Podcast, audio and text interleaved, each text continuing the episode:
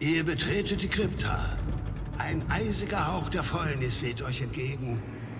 Aus uralten Sarkophagen erheben sich bedrohlich laut zwei in Lumpen gehüllte Gestalten. Würfelt Initiative und stellt euch den Gruftschrecken.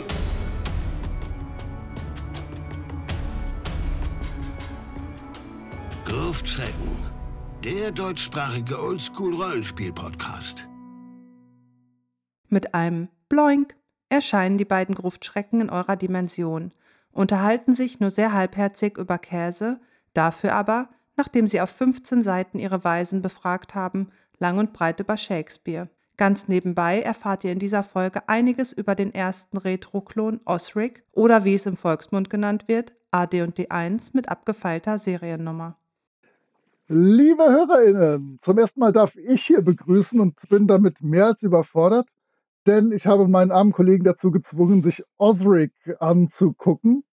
Und das ist, wie ich jetzt in den nächsten fünf Stunden erzählen werde, so ein bisschen so eine Sache, wo ich reingewachsen bin, die ich miterlebt habe, die ich sehr spannend fand damals. Und ich werde hier durch die ganze Kiste führen und er darf dann ab und zu mal auch was dazu sagen. Und wir hoffen ein bisschen, dass wir uns heute fürchterlich in die Haare kriegen werden, aber nicht so sehr, dass die nächste Folge dann ausfällt. Also wir schauen mal, was passiert. Ja, da ist auf jeden Fall Potenzial heute da. Okay. Ich hole mal Luft und erzähle euch ein bisschen was. Ich werde natürlich dich gleich als super Englisch-Spezialisten, der du bist, fürchterlich reinreiten, hoffe ich, weil ich besser vorbereitet bin als du. Denn wir haben es zu tun mit Osric, wie gesagt.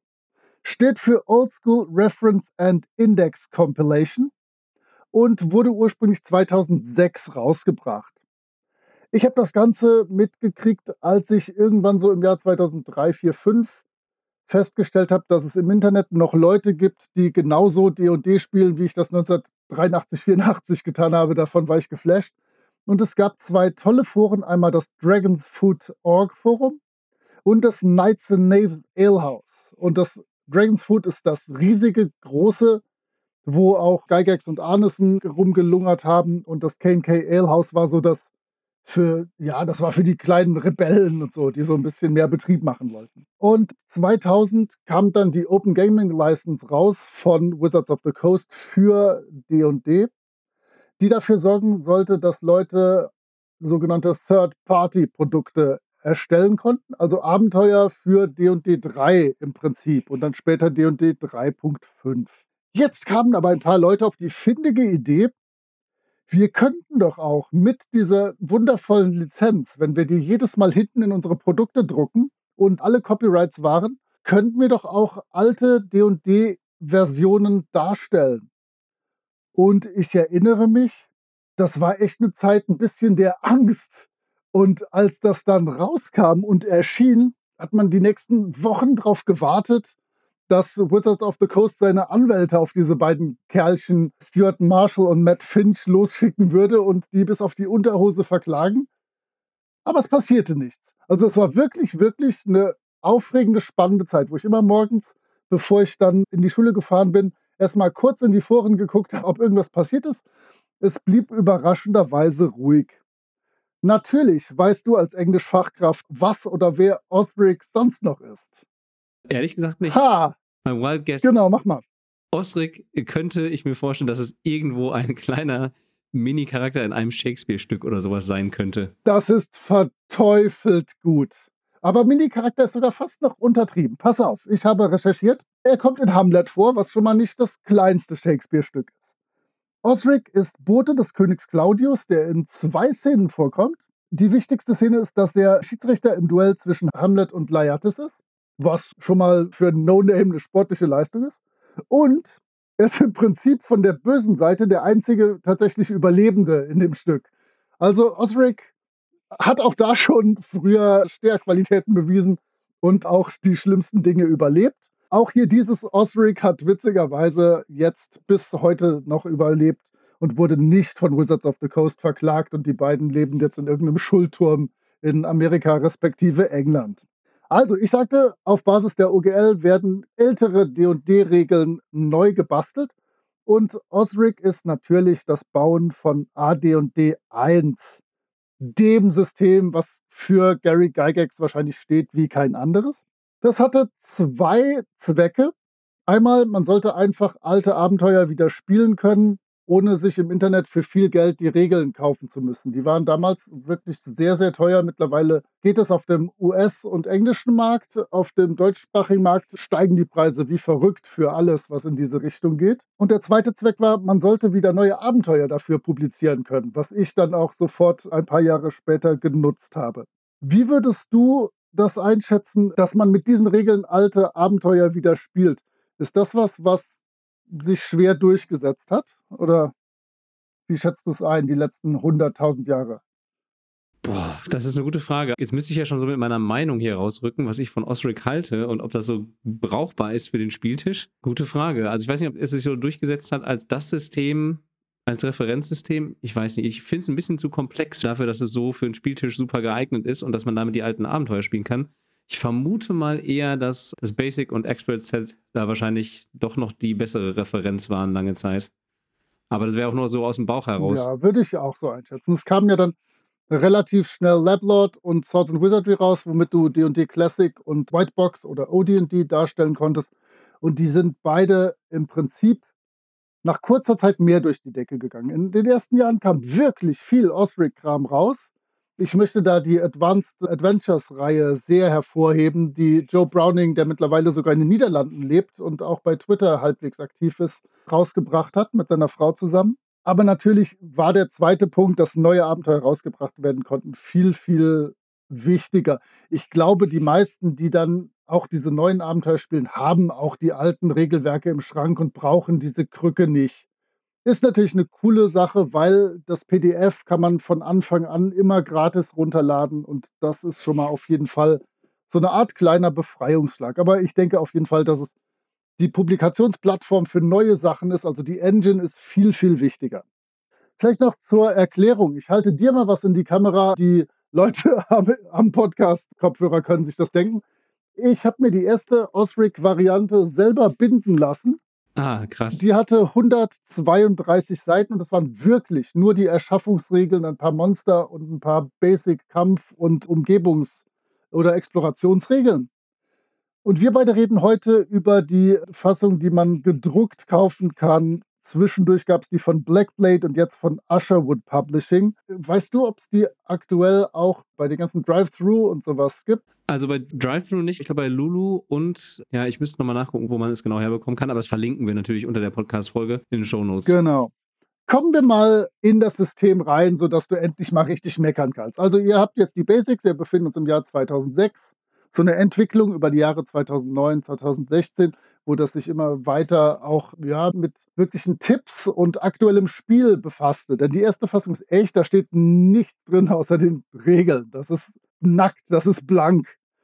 Jetzt bei der Fassung haben wir 37 Seiten How to Play. Das ist ein ganz kurzer Abschnitt, wie Rollenspiel gespielt wird, wirklich so ein Mini-Absatz. Witzig finde ich, dass hier als Default genannt wird, die Handlung der Person wird in der dritten Person plus Name geschildert. Ich kann da verdammt gut mit leben, aber zeig das mal irgendwelchen DSA-SpielerInnen, die spucken dich an und äh, jagen dich aus ihrem Wohnzimmer raus.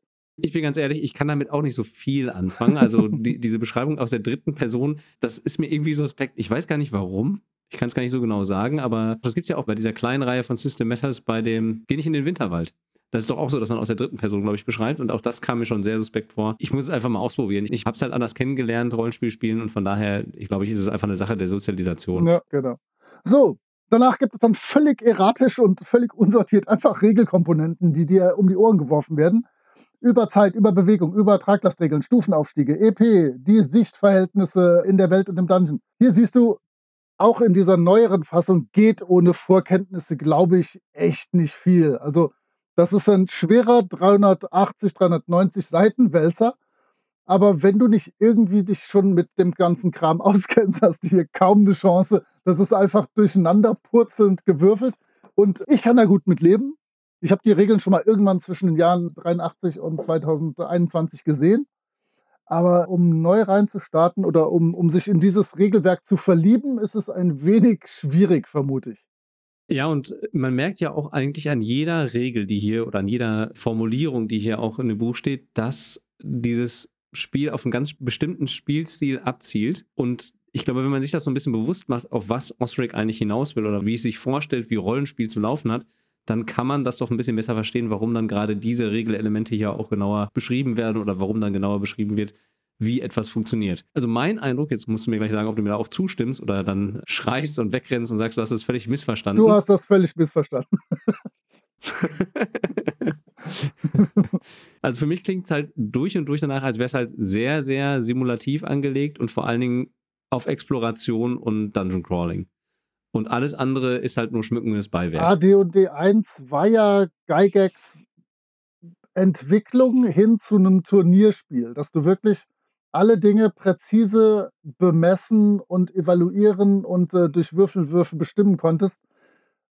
Und genau deswegen hat sich das gerade im deutschsprachigen Bereich nie so richtig durchgesetzt. AD&D 1 kam ja äh, dann erst 87 raus, ist völlig ignoriert worden. Vielleicht die Abenteuer wurden noch gekauft. AD&D 2 ging dann schon halbwegs, aber das ging auch dann schon wieder etwas von diesem super crunchy Regelkram weg. Ich habe hier auch geschrieben, jede noch so obskure, verdammte AD&D 1-Regel findet hier ihren Platz. Zum Beispiel Rettungswürfel für Gegenstände. Wenn dir dein Rucksack runterfällt, würfelst du für jedes verdammte Ölfläschchen, ob es kaputt geht oder nicht. Das ist auch für mich viel zu viel. Da sind ja noch viele andere Beispiele. Wollen wir schon so ein paar Beispiele nennen? Oder? Ich bin noch immer nur in How to Play. Wenn du da noch welche hast, hau raus. Nee, dann hebe ich mir das noch auf. Ich habe noch so ein paar tolle Dinge mir rausgesucht. Behalt dir deine Pfeile im Köcher. Richtig, ich habe noch so ein paar Feinheiten an Regeln, wo man sich dann auch fragt, muss das unbedingt sein?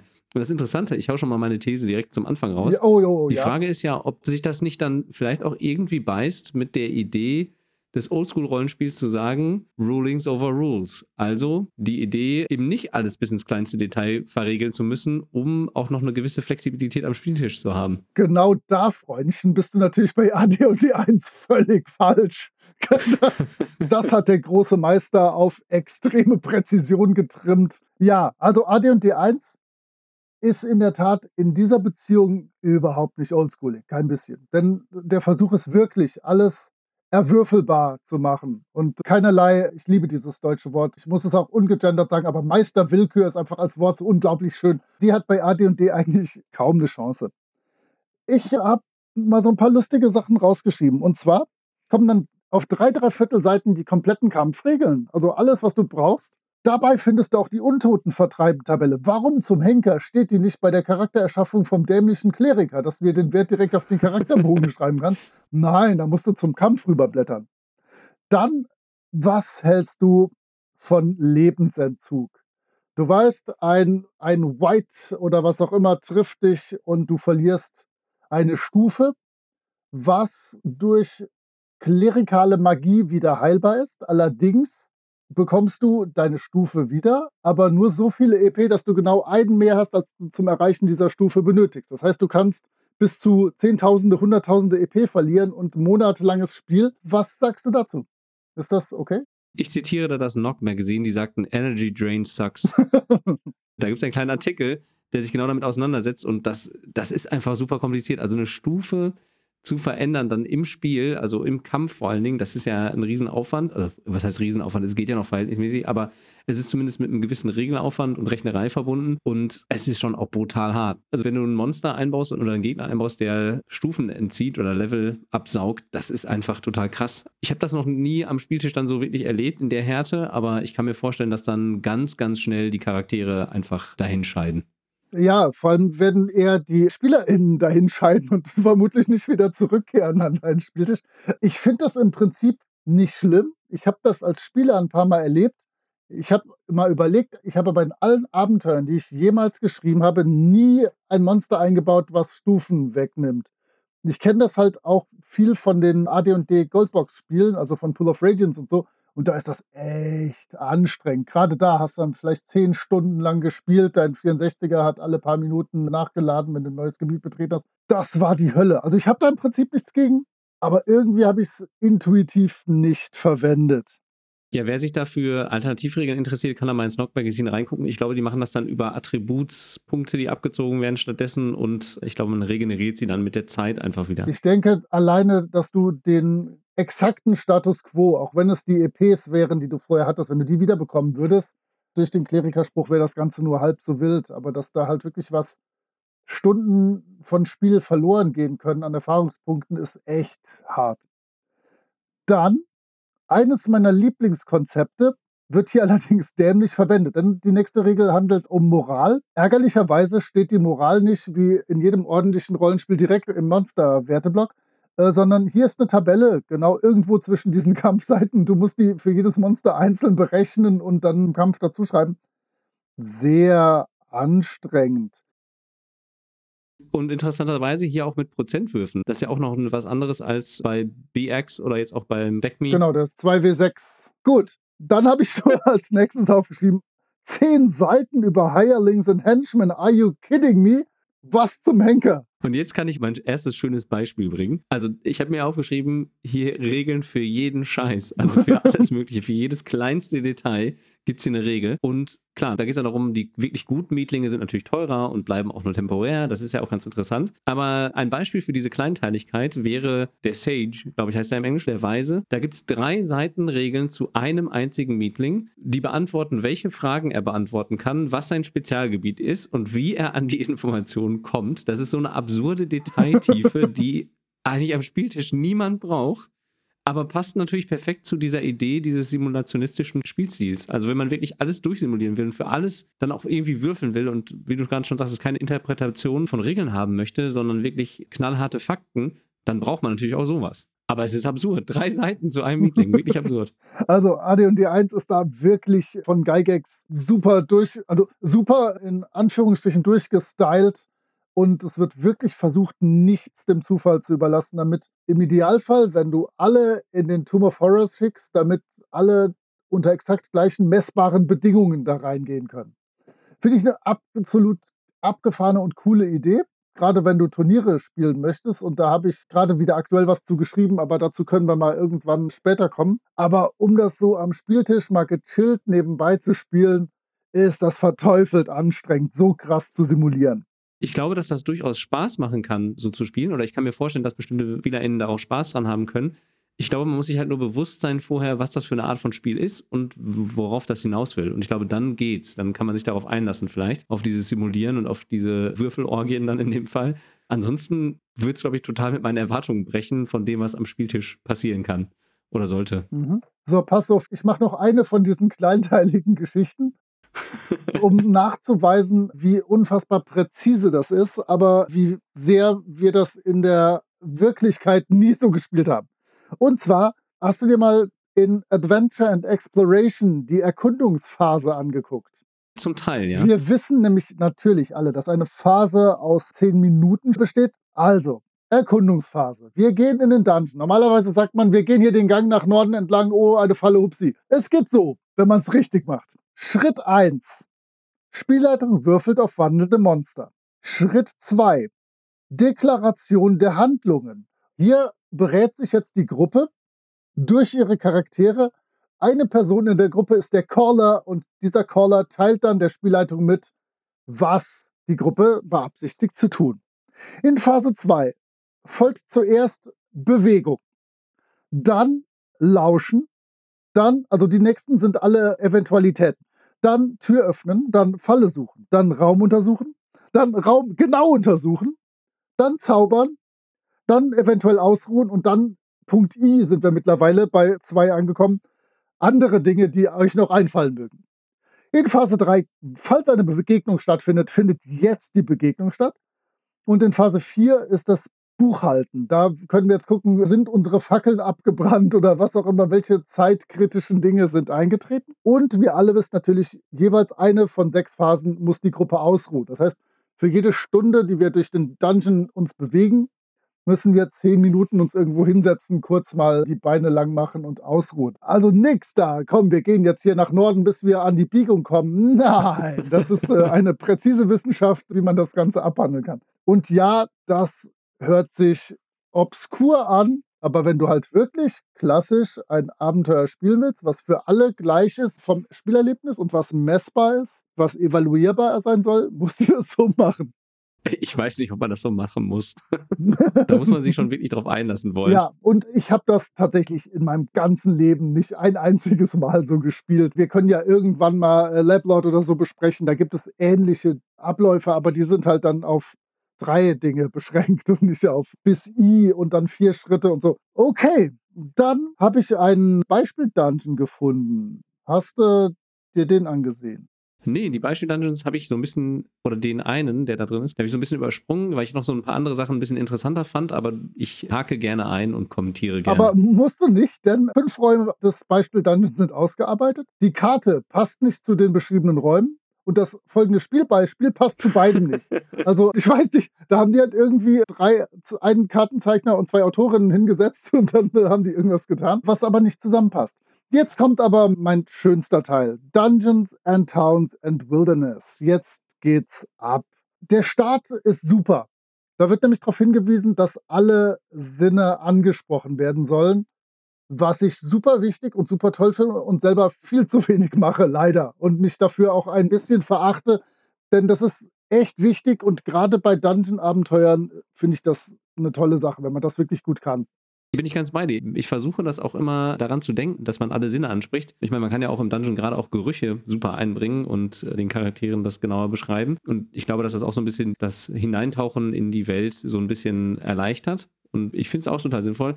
Aber mir geht es ja genauso wie dir. Man muss es wirklich, glaube ich, schon sich vorher in den Notizen anlegen. Ich weiß nicht, ob man das immer so routiniert, so spontan kann, daran immer zu denken, auch wirklich alle Sinne anzusprechen. Würde mir, glaube ich, auch schwer fallen. Ich habe auch tatsächlich immer mir, also wirklich schon auch von Beginn an, so als 10-, als 12-jähriger Panz, meine eigenen Vorlesetexte vorgeschrieben, damit ich so grob wusste, was da kommt. Da habe ich mich dann nicht zwangsläufig dran gehalten, aber dann wusste ich, was ich da tun kann und vorlesen kann. So, jetzt kommen 20 Bazilliarden Tabellen, die sinnvoller und mal weniger sinnvoll sind. Es gibt eine Tabelle zu Luftzügen unterschiedliche, eine zu Gerüchen, eine zu allgemeinem, eine zu Möbel- und Raumausstattung, religiöses Folterkeller, Alchemielabor, Inhalt von Behältnissen, Persönliches und anderes, alles zwischen Kölnisch Wasser und Wolle, Kleidung und Schuhe, Nahrung und Getränke, Gewürze, Okay, die ist ziemlich kurz, da gibt es sechs Gewürze, potenzielle Namen für Räume. Und danach kommen zwei meiner Highlights, ein Fallengenerator. Da ist nämlich auf wirklich kurzem Raum viel Info und man kann sich wirklich coole Fallen zusammenbauen. Und noch cooler, da ist eine Random Tricks oder sowas und da kann man sich mit zwei Tabellen kann man sich einmal Feature und Attribut von irgendwelchen Dingen erwürfeln. Das finde ich sehr abgefahren. Hast du einen W100 griffbereit? Griffbereit nicht, da müsste ich einen langen Arm machen. Hast du einen direkt zur Hand? Ich habe hier spontan was. Also die Tricks. Ich würfel mal also der Trick wäre 23 und ist Fire. Und jetzt kommt das Attribut 86.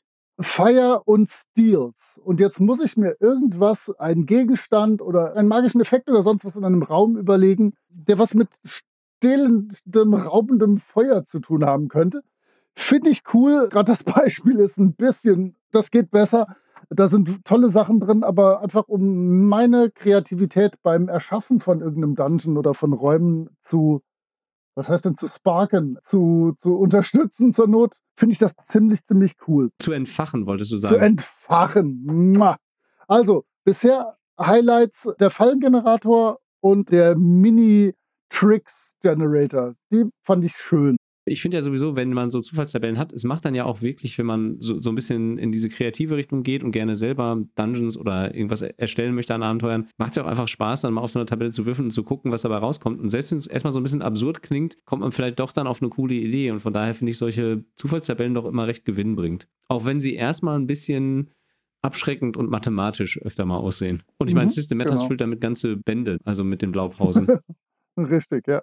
Dann kommt fast schon abschließend für die beiden Kapitel, die wir uns mal genauer angesehen haben. Jetzt kommt ein Dungeon-Generator. Das ist natürlich genau mein Ding. Habe ich ja, wie alle HörerInnen wissen, für DSA 4.1 für Katakomben und Kavernen auch einen geschrieben. Meiner ist natürlich bestimmt viel besser. Ich habe keinerlei Erinnerung mehr, was ich da angestellt habe.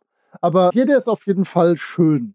Und zwar kannst du dich komplett durch einen Dungeon würfeln was auch ein Solospielen ermöglicht, dass du dir halt einen Charakter oder mehrere Charaktere baust und mit denen einfach in einen Dungeon reingehst und diesen Dungeon während des Erforschens erwürfelst. Du kannst zuerst auf einen Startraum würfeln. Das sind sechs Stück, die haben alle ziemlich coole Formen. Also diese Starträume, die sind auch wirklich dargestellt, wie sie im äh, Karo-Papier aussehen.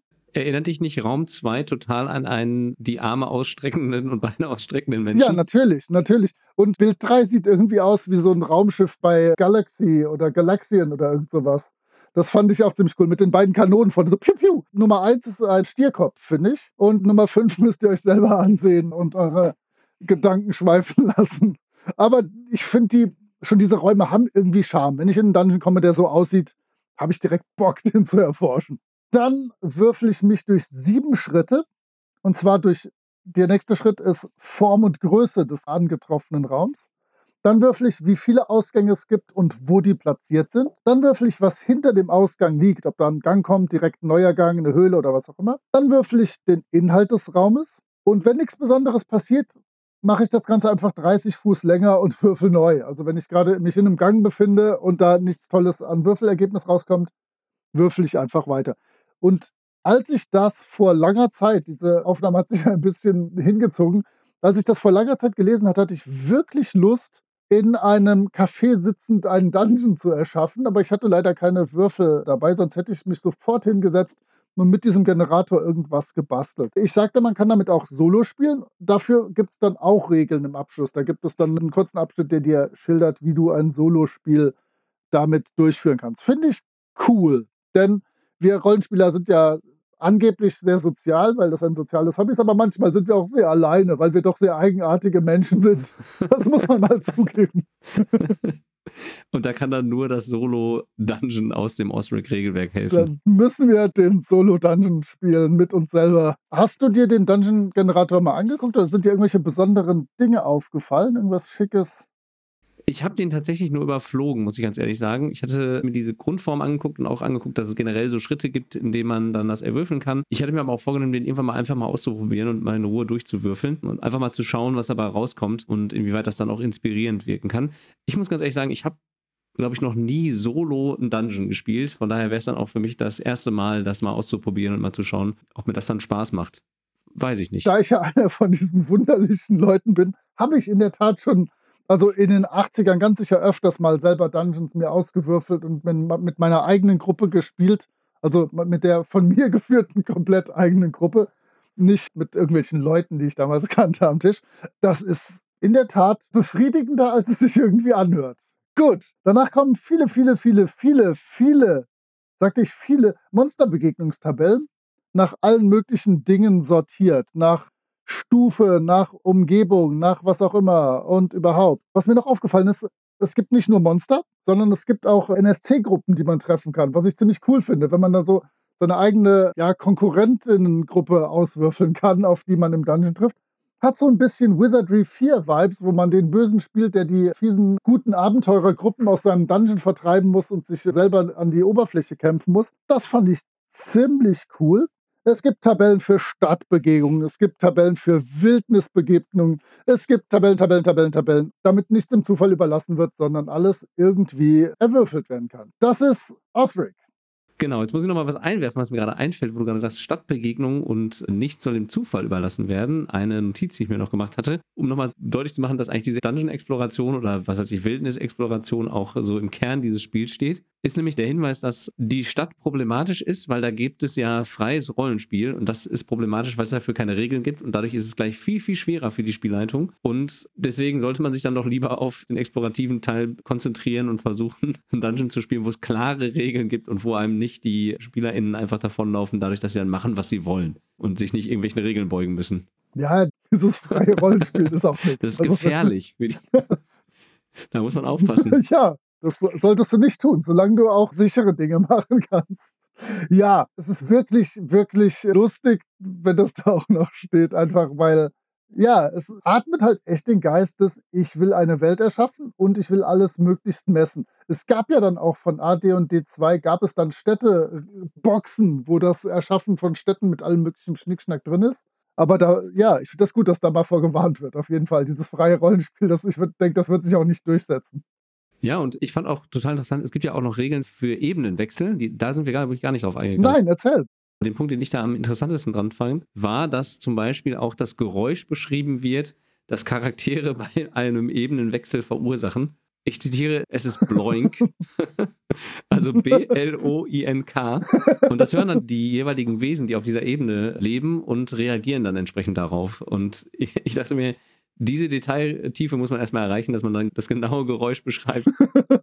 das entsteht, wenn Charaktere dann die Ebene wechseln. Ich finde das aber gut. Wir können das zu einem Trademark ausbauen. Nachdem wir ja unsere ZuhörerInnen enttäuschen in der letzten Zeit, weil wir verdammt wenig über Cheddar reden oder über Käse im Allgemeinen, könnten wir als neuen Kink beginnen, dass wir immer komische Geräusche in jeder Folge haben. In der letzten hatten wir ja schon gewirbt und wenn wir jetzt mit Bloink weiter durchziehen, müssen wir schauen, was das nächste Vampirabenteuer so hergibt an komischen Geräuschen.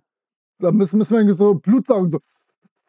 Irgendwie sowas muss dann her. Das heißt, wir wären jetzt schon quasi beim Fazit angekommen für diese Folge, oder Moritz? Ich hätte noch was, wo man kurz drüber sprechen kann. Gerne. Denn dieses Buch hat nicht nur 15 Vorwörter, sondern es hat auch ein Nachwort. Das findet man kaum, denn es verbirgt sich zwischen Werbeseiten und so, wo am Schluss schon beispielsweise für die Super Advanced Adventures Reihe geworben wird. Aber Stuart Marshall hat noch ein Nachwort geschrieben, wo du direkt beim ersten Punkt und beim zweiten Punkt vermutlich hysterisch kichern wirst. Denn er schreibt fünf Regeln. Nummer eins, wir sollten Osric bitte schnell spielen und dann beispielsweise in Kämpfen nicht vergessen, dass es die Moralregeln gibt, was ich unterstreichen möchte. Denn die Moralregeln sind super, dass nicht alle Monster bis zum Tod kämpfen oder alle Gegner, auf die man trifft, sondern die sehen auch vielleicht irgendwann, Puh, die sind uns über. Sollten wir doch mal gucken, ob wir weglaufen oder uns ergeben.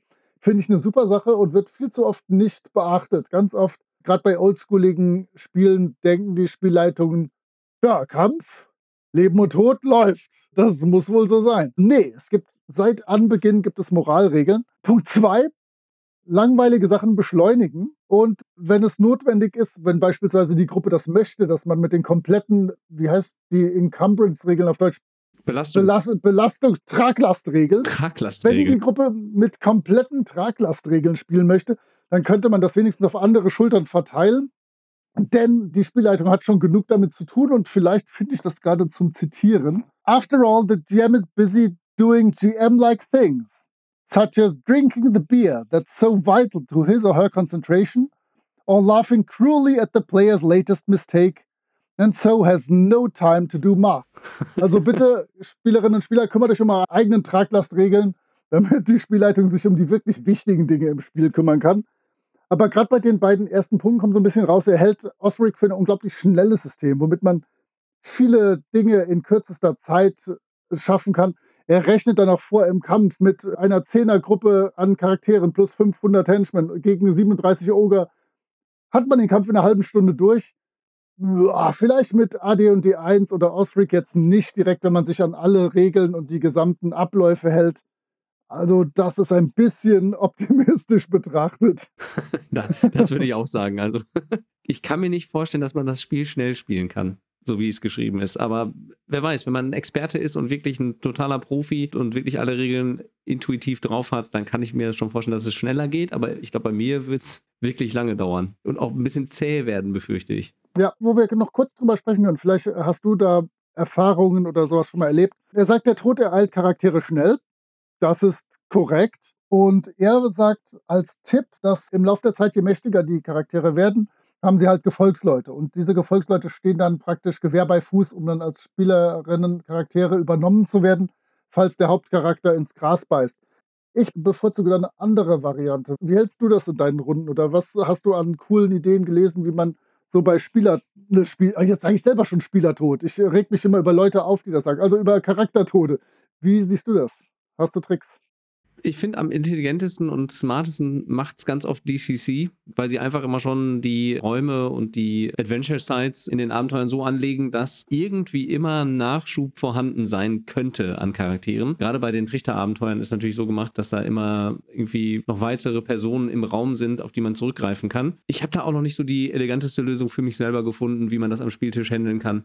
Also das Schlimmste ist ja dann wirklich dieser Fall, dass einfach der Bruder des verstorbenen Charakters auftaucht und sagt, hier bin ich, ich bin hier, um meinen Bruder runterzurechnen. Also ich weiß auch nicht, da fehlt mir auch noch so ein bisschen die, die perfekte Idee, um das irgendwie handeln zu können. Und ich meine, man muss sich auch noch damit auseinandersetzen, denn Charaktertod ist ja nun mal auch Teil von Oldschool-Spielen. Also meine Go-To-Methode ist da, dass alle SpielerInnen drei Charaktere haben, die beispielsweise alle zusammen in einem Dorf leben oder so.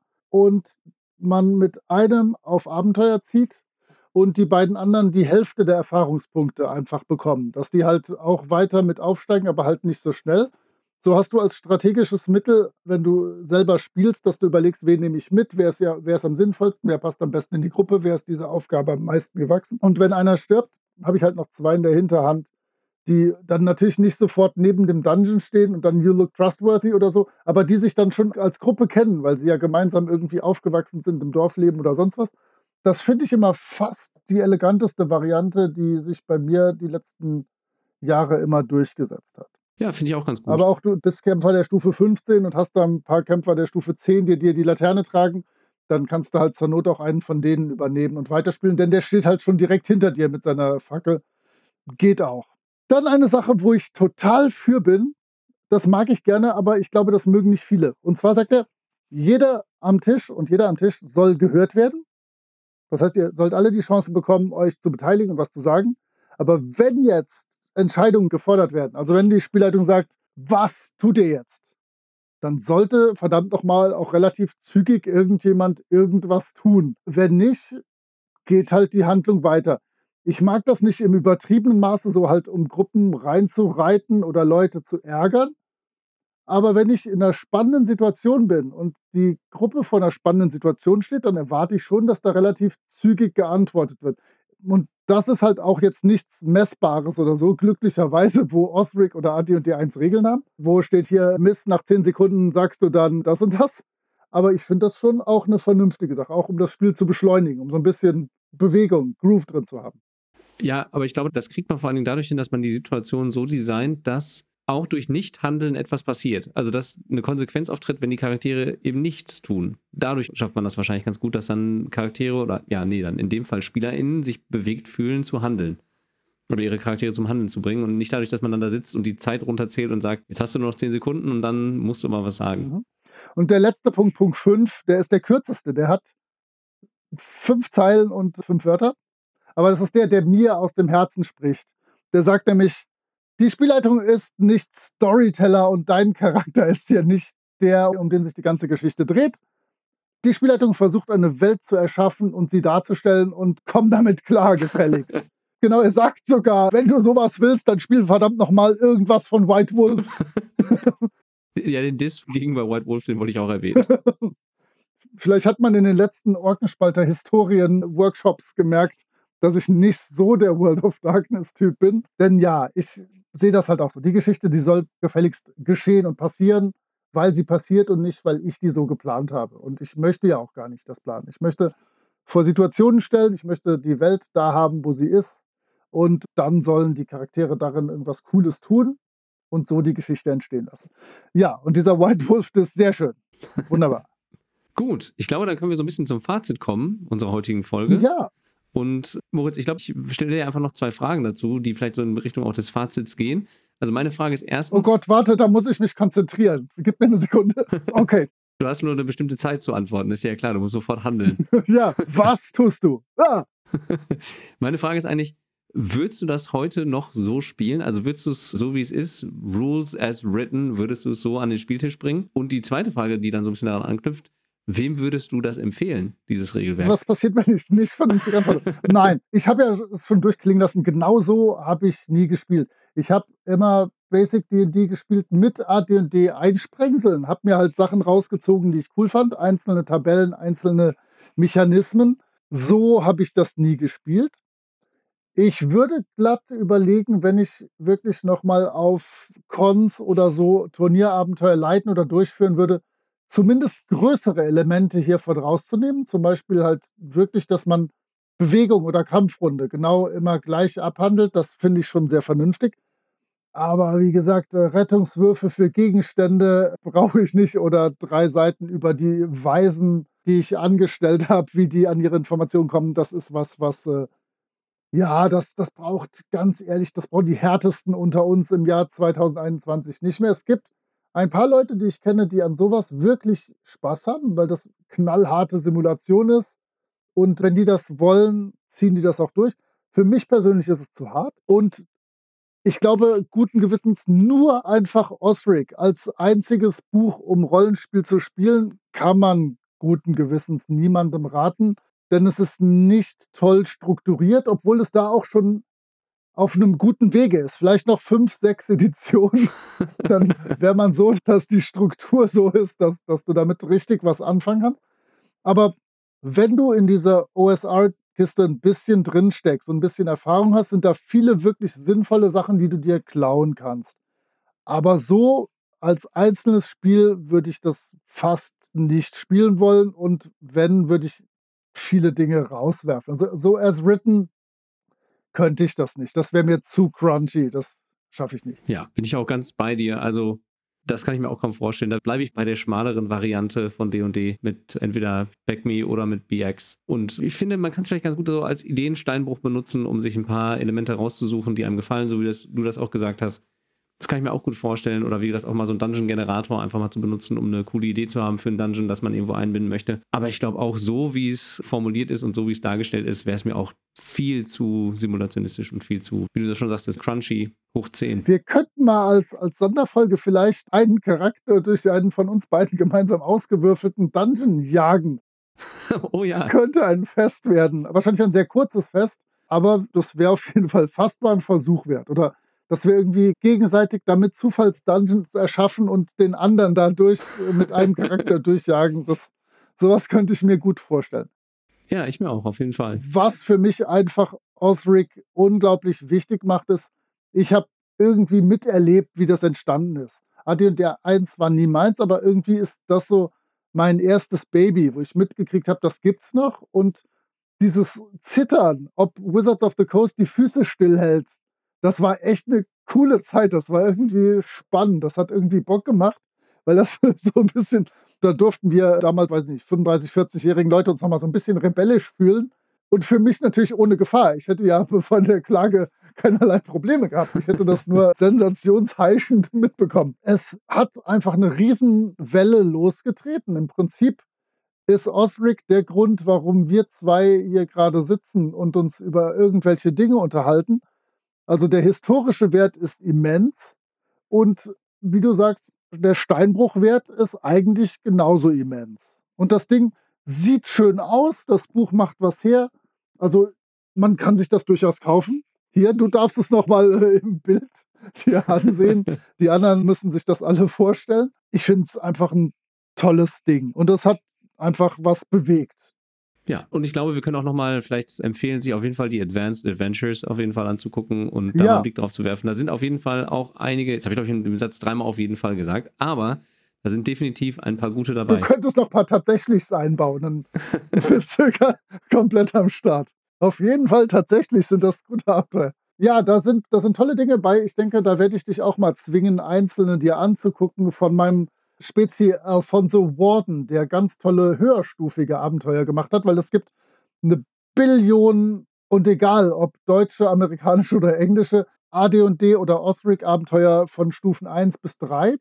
Aber der hat halt ganz viele, so 10 bis 15 in dem Bereich gemacht.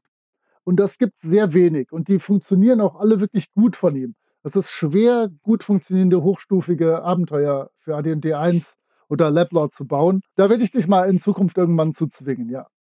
Gerne. Und apropos Abenteuer, nächstes Mal, in der nächsten Folge nehmen wir uns auch wieder ein Abenteuer vor. Ich zwinge Moritz dazu, sich Vampire anzuschauen oder sich mit Vampiren auseinandersetzen zu müssen. Wir schauen uns nämlich Halls of the Blood King an. Ein Abenteuer, das von den Kritikern weltweit gerade ziemlich positiv wahrgenommen wird. Ich möchte nicht sagen gehypt wird, aber auf jeden Fall sehr, sehr positiv bewertet wird. Mal schauen, wie wir das finden. Hat das nicht gerade die Ennies gewonnen? Kurz vor ja, einiger Zeit. Ja, ne? genau. Ne?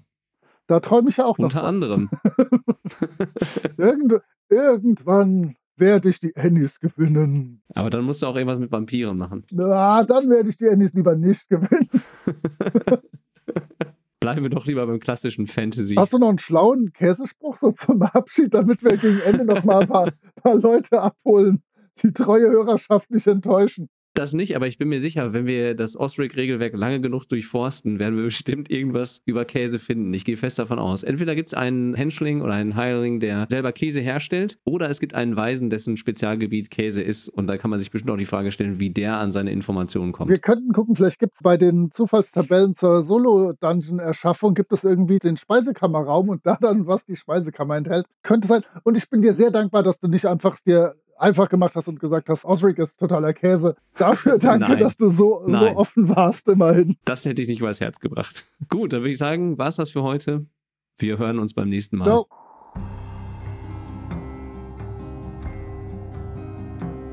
Ihr findet die Gruftschrecken unter anchor.fm slash Gruftschrecken, unter twitter.com slash Gruftschrecken und über alle gängigen Podcatcher. Vielen Dank an Sascha von Yellow King Productions für die Produktion des Intros.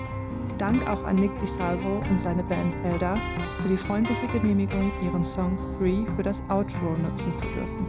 Wir freuen uns über inhaltliches Feedback, positive Bewertungen und neue HörerInnen.